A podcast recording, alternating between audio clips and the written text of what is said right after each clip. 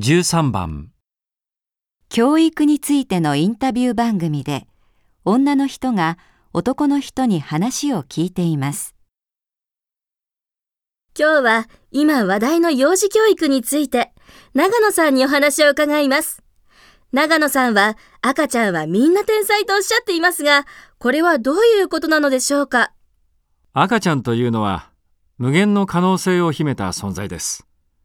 周囲の働きかけ次第であらゆるものを吸収し伸ばしていくことができます。特に音楽の才能などほとんどこの時期に決まってしまうと言っても良いと思います。ああ、しかし同じ環境で育った兄弟でも随分差があると思うんですが、兄弟だから同じ環境にあるとは言えません。親は平等に対しているようでも、無意識にこの子にはこれを、あの子にはそれをと、よく言えば区別を、悪く言えば差別をしているのです。確かに全く同じに対応するというのは無理ですね。しかし、子供が喜ぶものを与えていると自然に違ってくるのでは。子供はとてもよく親の反応を見ています。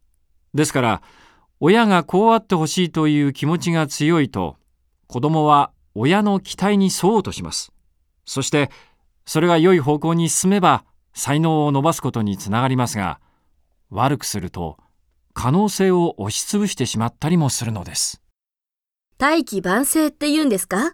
晩年になってから才能を発揮する人もあると思うのですが、それは、才能が表に現れるのが遅かっただけで、基礎となる部分はすでにできていたと考えられます。男の人の主張は何ですか？1、環境が同じでも同じに育つとは限らない。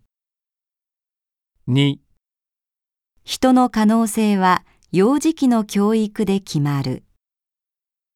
3、親の期待が子供をダメにする。4基礎ができていないと才能を発揮できない。